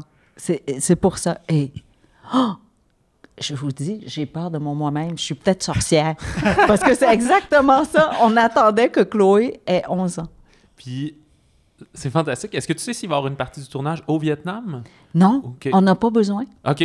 On a, ben, on peut pas. De un, euh, en premier lieu, là, je vous dirais, c'était un peu compliqué pour certaines scènes de tourner au Vietnam parce que c'est encore un peu Tabou, difficile ouais, politiquement.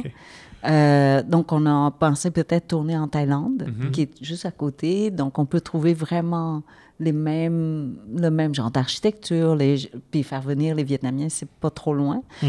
Euh, et la pandémie est arrivée. Ah, ben oui. Ouais. Et là, on a pensé le scénario un peu différemment.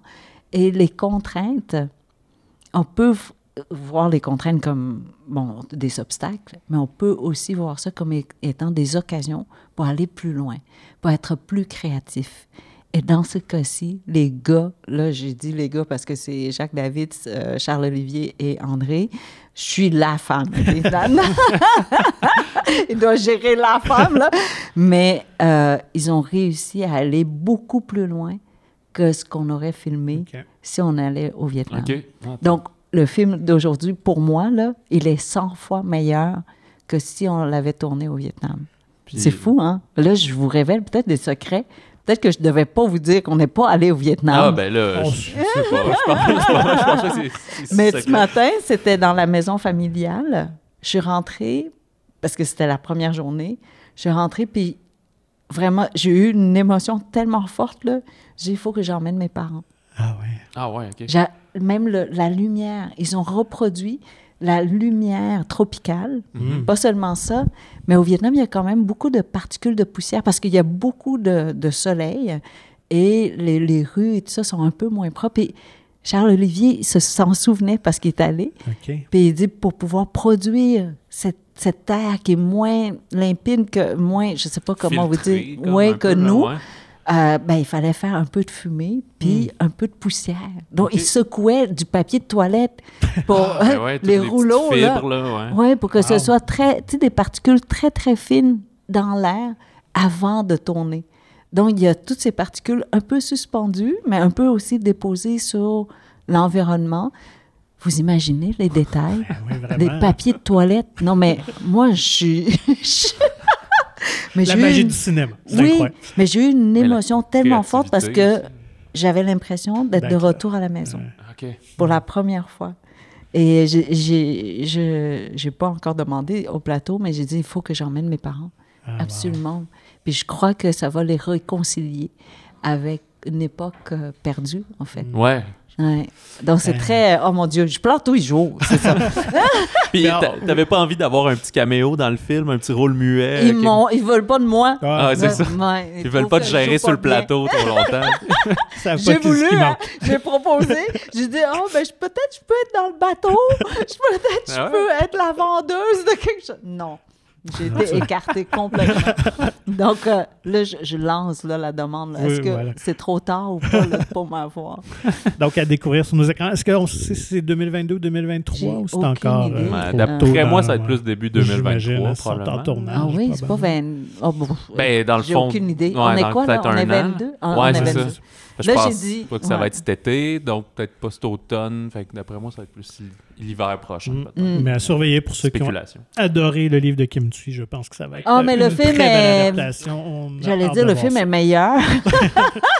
Ben si même pas monté puis juste en roche, c'est incroyable comme tu le décris avec la coloration, les- la musique, tout. Oh. c'est- On peut pas rater ça. Mais là, l'équipe a déjà dit là, que je pourrais pas être dans. Je, je, peux pas aller voir le film. Je vais juste pleurer du début à la fin. C'est- un écran de d'eau là, Ouais, devant mes yeux. Mais je crois que je ne suis pas la seule. Euh, l'équipe au complet. Et quand on leur parle, on, on voit que c'est vraiment là pour eux, c'est un projet, c'est pas du travail seulement.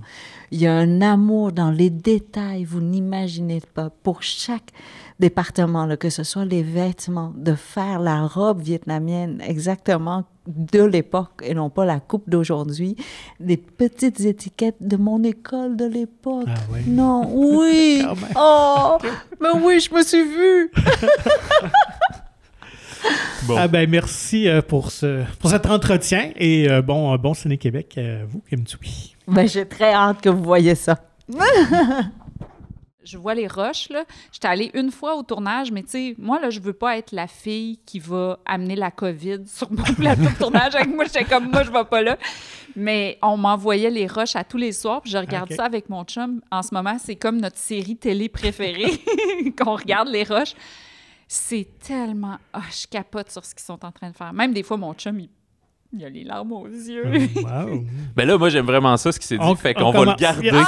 Fait que ce que vous venez d'entendre, c'est la voix de. India Desjardins, qui est avec nous pour parler de. Mon chum, va 23. dire, pourquoi tu dis que j'ai les larmes aux yeux? Mais c'est Ben, vrai. ben, nous, on le nommera pas. Les gens feront leur recherche s'ils veulent voir euh, Mais c'est c'est qui ton chum. Des... Il est c'est connu, euh, correct, Jeff, il est connu. C'est correct d'avoir les larmes aux yeux et de laisser exprimer ses émotions. Ben oui. Ben, justement, parce que 23 décembre est un film de Noël et comédie romantique, peut-être, ou sur l'amour en général. Non, non, c'est c'est vraiment un film de Noël. OK. Faut dire, Et c'est assumé, là. oui, il faut dire qu'India, là, pour ceux qui la connaissent pas, c'est une grande fan de films de Noël, de films Hallmark et tout ça. Là, donc, euh, je pense Ben- que c'est un rêve là, de- d'écrire un film de cette. euh, C'était vraiment un rêve d'écrire un film de Noël québécois. Je trouve qu'il n'y en a pas beaucoup. mhm. Et c'était un rêve d'écrire un film de Noël avec des personnages féminins forts. Parce que si tu regardes euh, dans, dans le, le répertoire de classiques de Noël, souvent les personnages principaux, c'est des gars. Donc, si tu regardes Christmas Vacation, euh, Home Alone, euh, euh, Même Elf. Elf. Ouais. Bon, c'est des gars. C'est des gars qui vivent les aventures de Noël. T'as The Holiday de Nancy Myers, que moi j'adore personnellement. C'est deux personnages féminins. Parlent rarement ensemble, hein, donc ça respecte pas le test de Bechdel. Vous savez, c'est quoi le test de Bechdel? C'est Non. J'ai oublié. c'est que deux personnages féminins doivent, par- doivent être nommés, premièrement, avoir des noms de personnages et doivent se parler au moins une fois ensemble dans le film d'autre chose que d'un gars. Puis là, dans The Holiday, bon, ils parlent ensemble, mais ils parlent de, du frère d'un des personnages. Donc ça... Mais c'est pas grave. Mais la résultante du test, si t'as ça, c'est c'est que ça devient quoi un film pas féministe, là, mais c'est- Ben, c'est juste, en fait, c'est, ça sert juste à observer que souvent les personnages féminins sont sous-représentés. accessoire quasiment. Exactement. Et quand tu veux voir des personnages féminins dans un film de Noël, faut que tu te diriges vers les films Hallmark. Mais souvent, dans les films Hallmark, c'est l'histoire d'une fille qui doit quitter sa carrière dans une grande ville pour aller faire des biscuits dans un village de Noël. Donc, moi, j'avais envie de, de- personnages féminins qui n'étaient pas obligés de quitter leur carrière, donc qui ont vraiment des belles carrières, puis qui vivent des choses euh, dans le temps des fêtes. Et là, ça se passe sur une seule journée, qui est le 23 décembre. Mais j'avais envie de, de faire un film qui était un chassé-croisé. Donc, euh, si on, on- on cherche, mettons, des, des films de chassé-croisé qui se passent à Noël, il y a Love Actually, Mhm. qui est une référence. Bien sûr. Donc, euh, j'avais envie de faire un peu ce genre-là, là. plusieurs petites histoires, plusieurs personnages dont le destin vont s'entrecroiser à cause d'un événement inattendu. Et j'avais envie que ça se passe au Québec. Qu'est-ce c'est quoi nos Noëls au Québec? On a toutes des familles, en tout cas moi, des familles recomposées, des parents divorcés. Il faut qu'on aille aux quatre coins du, Mhm. du Québec en pleine tempête. Ouais, ça. Finit plus. On fête Noël 4-5 On fois. fête Ouais. Noël 4-5 fois, on mange. C'est puis là il y a la pression puis moi j'ai basé mon film le thème c'est tu sais la fameuse phrase qu'on se dit là dans le dans le temps des fêtes quand on est bien stressé là, on va arriver à Noël en même temps que tout le monde. Puis là c'est pour ça que ça se passe le 23 décembre, c'est on va arriver à Noël en même temps que tout le monde. Puis là là c'est les personnages qui c'est la course folle pour arriver à Noël puis c'est on est la journée là, la, date limite le 23 décembre juste avant le 24 qui commencent les vacances. Eh, J'ai lu que ça a été quand même très long, l'accouchement de ça. Ça a pris 10 ans. Exactement. Après, Est-ce que ça tu dû être découragé par moment? Est-ce que tu songeais à l'abandonner ou tu revenais toujours quand même? Très souvent. Ouais. En fait, en 2011, j'ai vécu un Noël euh, qui a été complètement chamboulé par un- le, malaise de car- un- le malaise cardiaque de mon beau-père, le mari de ma mère. Ça a fait que j'ai vécu des hasards incroyables. J'avais, j'avais l'impression de, de voir un film se dérouler devant mes yeux. C'était tellement, c'était tellement gros ce qui se passait comme hasard que ça m'a inspiré, mais j'ai pas pu mettre ça dans le film parce que c'était trop gros. Tout le monde me disait c'est pas crédible, puis moi ça m'était arrivé dans la vraie vie, tu sais. Donc ce qui m'est arrivé dans la vraie vie était pas crédible pour un film. Alors donc c'est ça qui a, qui a amené la fiction. Et pendant que je le vivais, c'était tellement clair pour moi qu'il fallait que, que ça m'inspire un film, que j'ai écrit à Patrick Roy, qui est le président des films CVI, OK? Puis c'était le 24 décembre. J'y ai écrit, genre, il était 11 heures le soir. Là. Lui, il fêtait avec sa famille. J'ai dit, hey, je suis en train de vivre un film de Noël. Je pense qu'il faut qu'on il faut qu'on fasse ça. Puis lui, il était avec sa famille, puis il m'a répondu, il tellement gentil, tu sais. Oui, cool, on se rencontre après les fêtes ou quelque chose comme ça, tu sais. Puis quand j'y repense aujourd'hui, des fois, j'en parle, puis je me dis, mon Dieu, c'était tellement impoli de ma part de t'écrire à Noël pendant que tu étais avec ta famille, puis lui, il était le temps, ben non, je trouve ça le fun, tout ça, des beaux projets. Donc, il a toujours été, il a toujours cru en mon projet. Mhm. Après ça, j'ai raconté mon histoire à Guillaume L'Espérance, qui, est mon ami. Donc, on était dans un party de Noël. J'y raconte ce que j'ai vécu. Je dis, ça ferait un bon film. Le lendemain, il m'appelle. Il dit, India, moi, je, je- j'y crois à ce film-là. Donc, on a commencé ça. Mais écrire un, un chassé-croisé de plusieurs personnages, c'est un grand défi, plus qu'on pense. Parce qu'on se dit, ah, c'est des petites histoires, tu sais, ça va être. Mais pour tout rassembler ces personnages-là ensemble, c'est vraiment, euh, c'est vraiment un défi. C'est un défi qui a été souvent plus grand que moi. Et souvent, j'ai été euh, découragée. Euh, j'ai j'ai abandonné quelquefois, mais j'ai eu la chance, autant avec Guillaume qu'avec Patrick, qui ont toujours cru en moi, puis que même quand moi, j'abandonnais, eux, ils ne me mettaient pas de pression. Mais des fois, des fois ils, ils me revenaient. Hey, ça te tente encore? Puis Myriam, la réalisatrice, c'est la même chose. Elle, j'y avais parlé de. C'est Myriam Bouchard qui réalise le film. Puis j'y avais parlé de ce projet-là. Puis une fois par année, elle m'écrivait Hey, c'est quand on fait le, le film de Ah Noël? Puis là, je disais Ah, c'est terminé ce projet-là. Mais là, je vous annonce que c'est mon dernier film parce que j'ai Ah ouais? mis 10 Ah ans à ouais, l'écrire parce que ça a. Tu sais, 2011, puis là, on est en 2022, puis ça va sortir en 2022. Donc, euh, 11 ans. Et, et puis, ce que vous allez voir à l'écran, ça va peut-être être la version euh, 376. Donc, j'ai tellement recommencé souvent, mais euh, je, je- pense que je vais être vraiment fière de ce film-là. L'équipe est incroyable. Myriam, comme réalisatrice, elle a tellement travaillé fort euh, pour, tu sais, on, on- est tellement complices dans notre vision des choses qui est commune. Euh, Il y a Guillaume L'Espérance comme producteur aussi puis avec son acolyte Christian Ménard, je vous jure, tu sais, souvent, on répète souvent le cliché euh, Ah, dans un, dans un livre, on peut tout faire, mais dans un film, on peut pas. Moi, là, c'est comme si des fois, je me suis essayée dans le scénario, puis eux, ils ont presque tout rendu possible. Donc, ce qu'on va voir, c'est fou. Je, je, pensais même pas qu'on pouvait faire ça, puis eux, ils ont rendu ça possible. Puis là, ben, il y a aussi toute l'équipe de CV qui, est merveilleuse. Fait je vis une super belle expérience en ce moment. Puis le film, tu sais, souvent, là, à Noël, on mange des festins, puis on dit, c'est quoi l'ingrédient magique? C'est l'amour. Puis j'ai l'impression que le film, il est fait avec amour. Puis je sais que c'est quétaine de dire ça, mais je, vous jure que c'est ça que je ressens. C'est c'est un film fait comme un buffet du temps des fêtes. Il y a tout dans ce film-là. Tu sais, dans un buffet du temps des fêtes, là, t'en as trop. Il y a tout. Mais tu veux de tout pareil. Tu veux de clair. tout. Veux Ben, dans tout. le film, là, c'est ça, il y a de trop. On va sortir de là, là, on va avoir l'impression d'avoir mangé trop de sucre à crème. Mais c'est moi, là, c'est ça que je voulais. Là. Mais euh, en plus, c'est un timing incroyable parce que le film s'intitule 23 décembre. Euh, je sais pas si la pièce de Beau Dommage va y faire part euh, ou pas. On, Mhm. on espère. Mais le film va sortir réellement le vendredi 23 décembre, genre. fait Non, non, non, non, non, non, non. On sort ça le 25 novembre 2022. Ah, ok, il sort d'avant. Oui, ok. ben parce que, tu sais, ah, moi, là, je suis une fan des films de Noël, comme tu l'as dit au, dé- au début. Les films de Noël, là, tu commences à les écouter Ben. un peu en Ah, mi-novembre, tu fin trinques, novembre. là. Quand tu es une passionnée comme moi, tu commences des fois même un Ben. peu avant, là, tu sais, un peu après l'Halloween. Moi, moi, je commence avec euh, sais, le film là, euh, euh, euh, Nightmare Before Christmas. là. Ok. Ouais, Parce ouais, que ben c'est la parfaite transition. Exactement. Parce qu'on se dit, c'est un film de Noël ou c'est un film d'Halloween? Exactement, c'est la transition entre Halloween et Noël. Donc ça, c'est le film transition. Fait que, tu sais, moi, des fois, je commence là, début novembre. fait que, commencer trop fin décembre, quand tu tripes sur les films de Noël, là, après le jour de l'an, là, tu veux Ouais. plus d'entendre parler. Fait que, tu sais, c'est sûr qu'on aimerait ça que ça, ça reste quand même un petit bout au cinéma pour que les gens puissent le voir pendant le mois de décembre. Parce que pendant le mois de décembre, regarder des films de Noël, ça ça te met dans l'ambiance. Mhm. Tu sais, C'est comme un peu quand on, quand on commence à avoir les petites lumières là, dehors. Là, Là, ça te met dans Oui. l'ambiance du temps des fêtes. Mais là, après le jour de l'an, tu veux plus d'entendre parler. Ben, c'est comme ciné cadeau, hein, c'est pour ça. Exactement. Ouais. Ah, ben c'est parfait. C'est juste que j'avais vu sur le calendrier, c'est un vendredi, ça va peut-être sortir là, mais c'est vraiment une très meilleure idée de le sortir en amont euh, du temps des fêtes. Exactement. Ben, Dis-moi, tu as touché à l'écriture de livres, de télévision aussi, et le cinéma. Qu'est-ce qui est le plus euh, satisfaisant à écrire pour toi?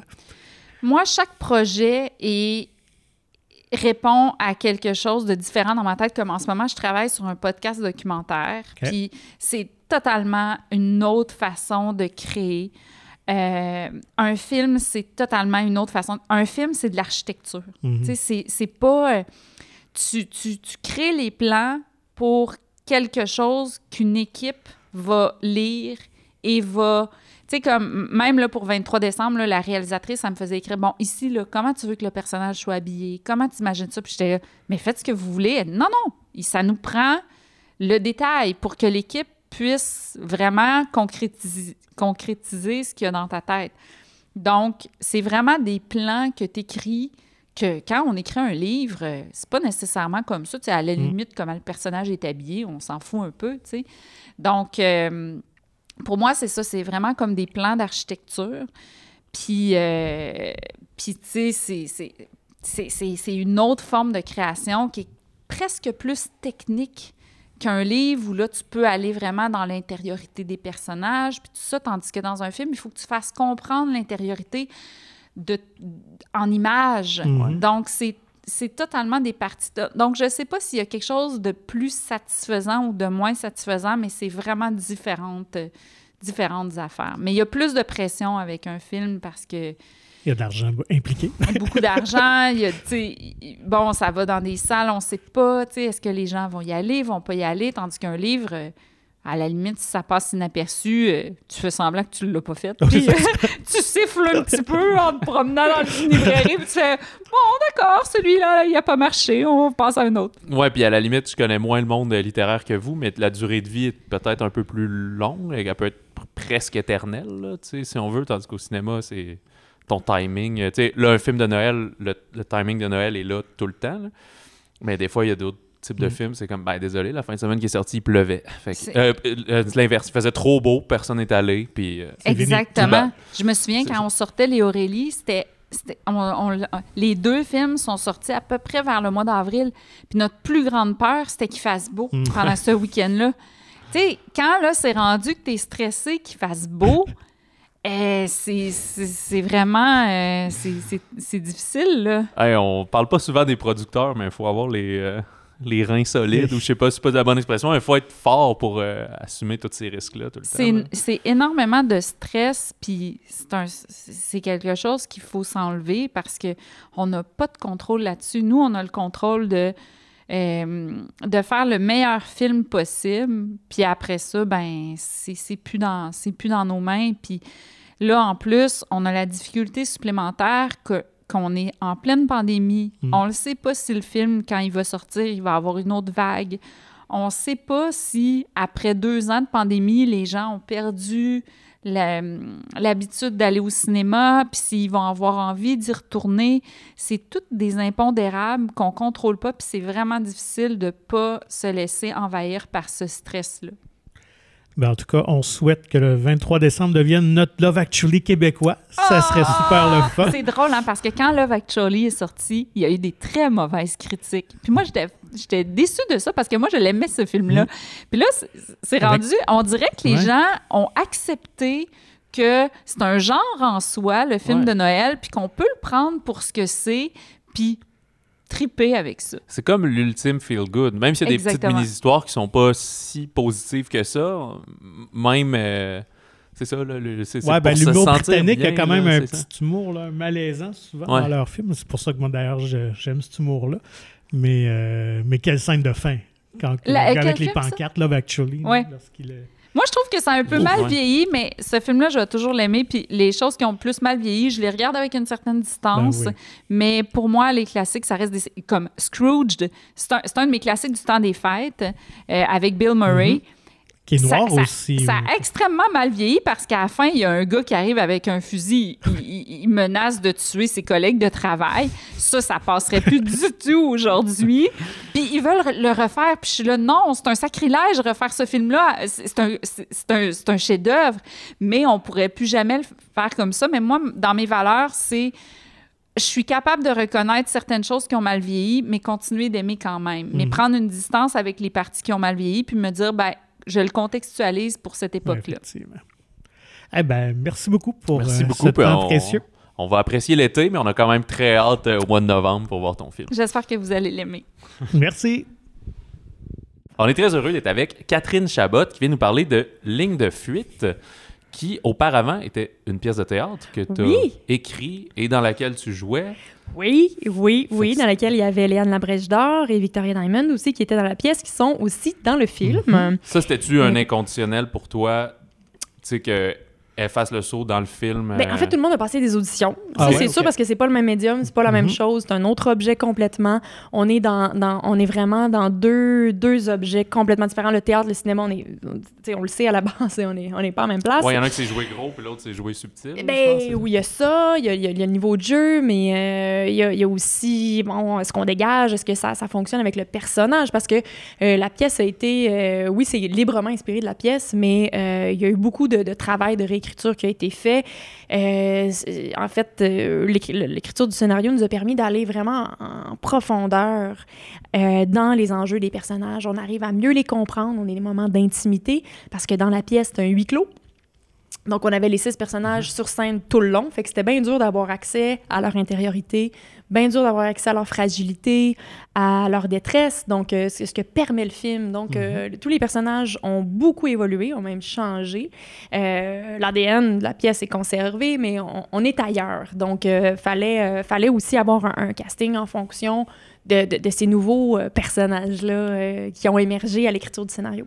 Et c'était comment de collaborer avec un co-scénariste parce qu'Émile Godreau aussi qui, euh, qui participe. Donc, quand Oui. on revisite notre création, mais avec quelqu'un d'autre, Ah, ça on fait du ça? bien, Oui, c'est oui, un souffle ça. nouveau. Ça amène un euh, autre regard. ça. Complètement, oui. Puis on est deux générations euh, qui, qui se rencontreront, Mhm. tu sais. Donc euh, pour ça, euh, c'est vraiment, euh, c'était, une grâce, là, parce que Émile, ça a été un coup de foudre artistique sur Menteur. Et depuis ce temps-là, euh, on se suit beaucoup et puis on, on travaille ensemble. euh, on, on a la même, le- le- le- vraiment la même façon de travailler, la même façon d'être pointilleux sur la moindre petite affaire. On travaille bien, bien fort, tout le temps, non-stop. Euh, la, la journée où j'accouchais, on continuait de travailler là-dessus, là. Fait qu'on on est, euh, on est bien freak, les deux. Fait qu'on a la même éthique de travail. C'est, fait que c'est, euh, c'est un, c'est un partner de rêve, là. Euh, ça nous gosse pas, inversement, de s'envoyer des courriels à 21h30 le soir. Est-ce que là, tu joues dans le film également? Tu reprends le même rôle?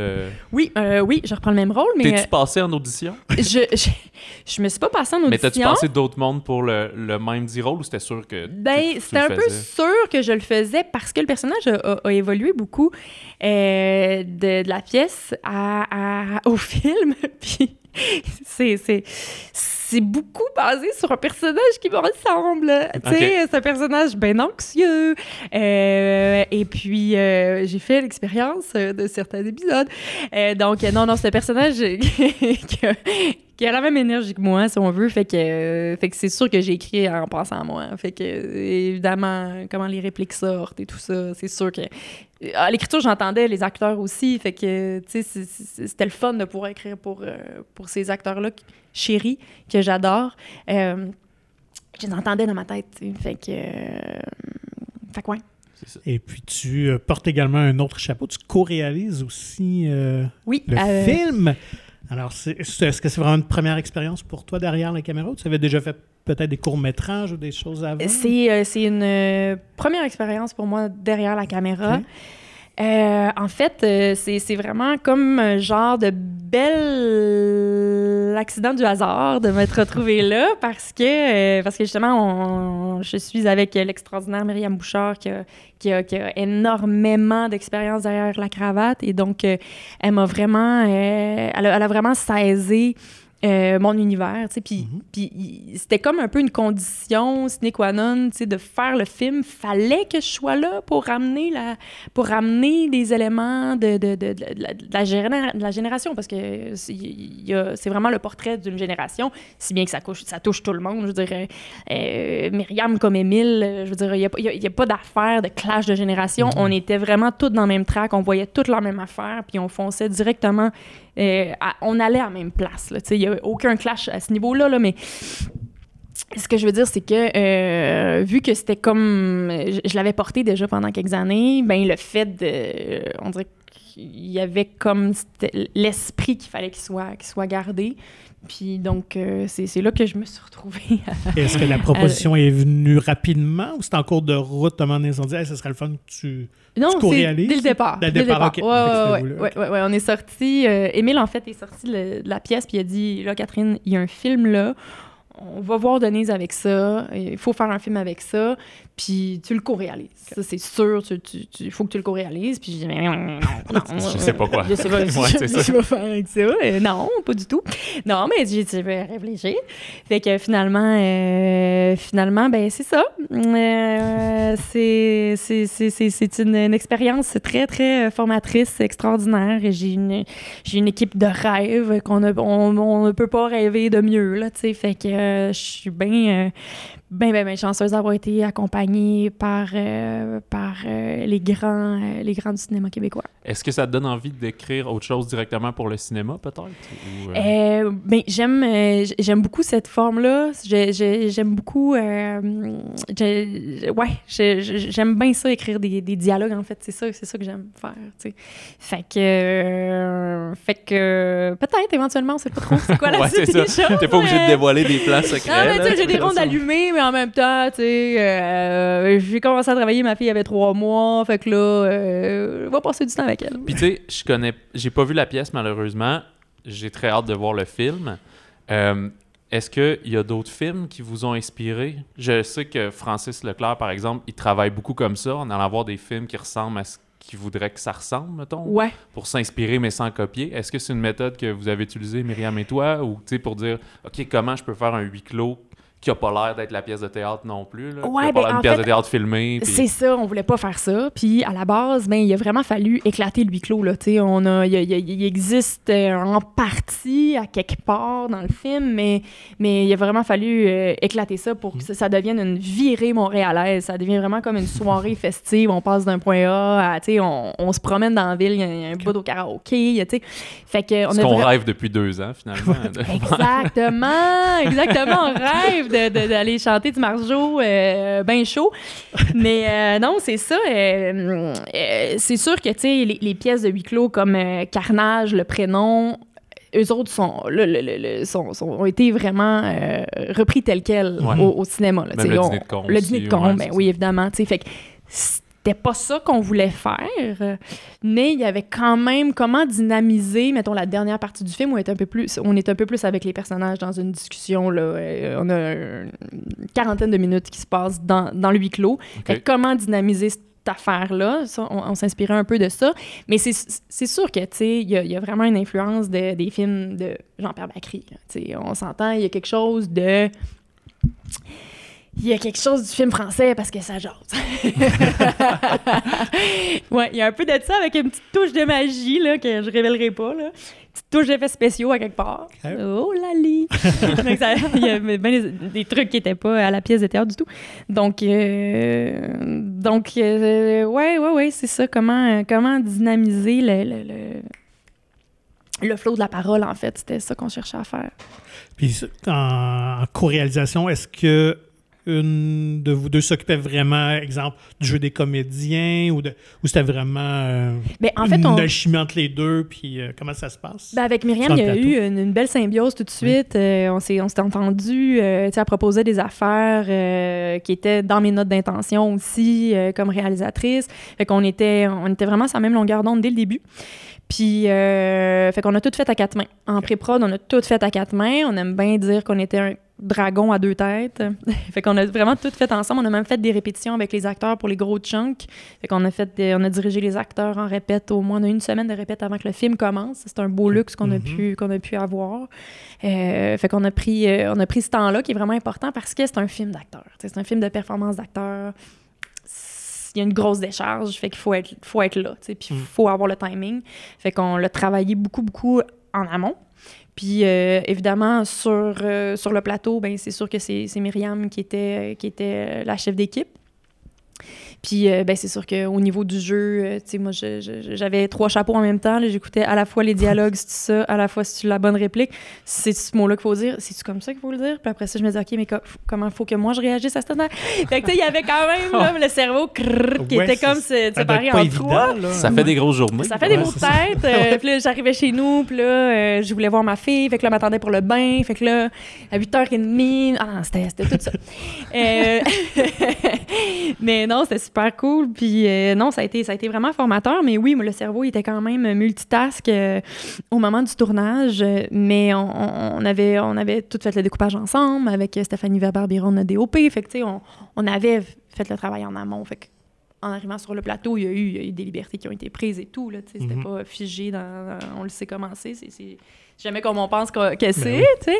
Mais, euh, mais, mais oui, on allait se parler. euh, on allait se parler dans le background. Ah, c'était l'affaire, sais. Fait qu'on était en grande collaboration.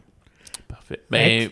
merci beaucoup, Oui, euh, merci, Catherine. Tu m'as dit c'est 21 juillet? c'est ça? 6 juillet. 6 juillet, pardon. 6 juillet que ça sort. Fait que dans quelques mois. Euh, pour Ligne de fuite. Alors, merci, Catherine. Merci à Merci. vous autres, les gars.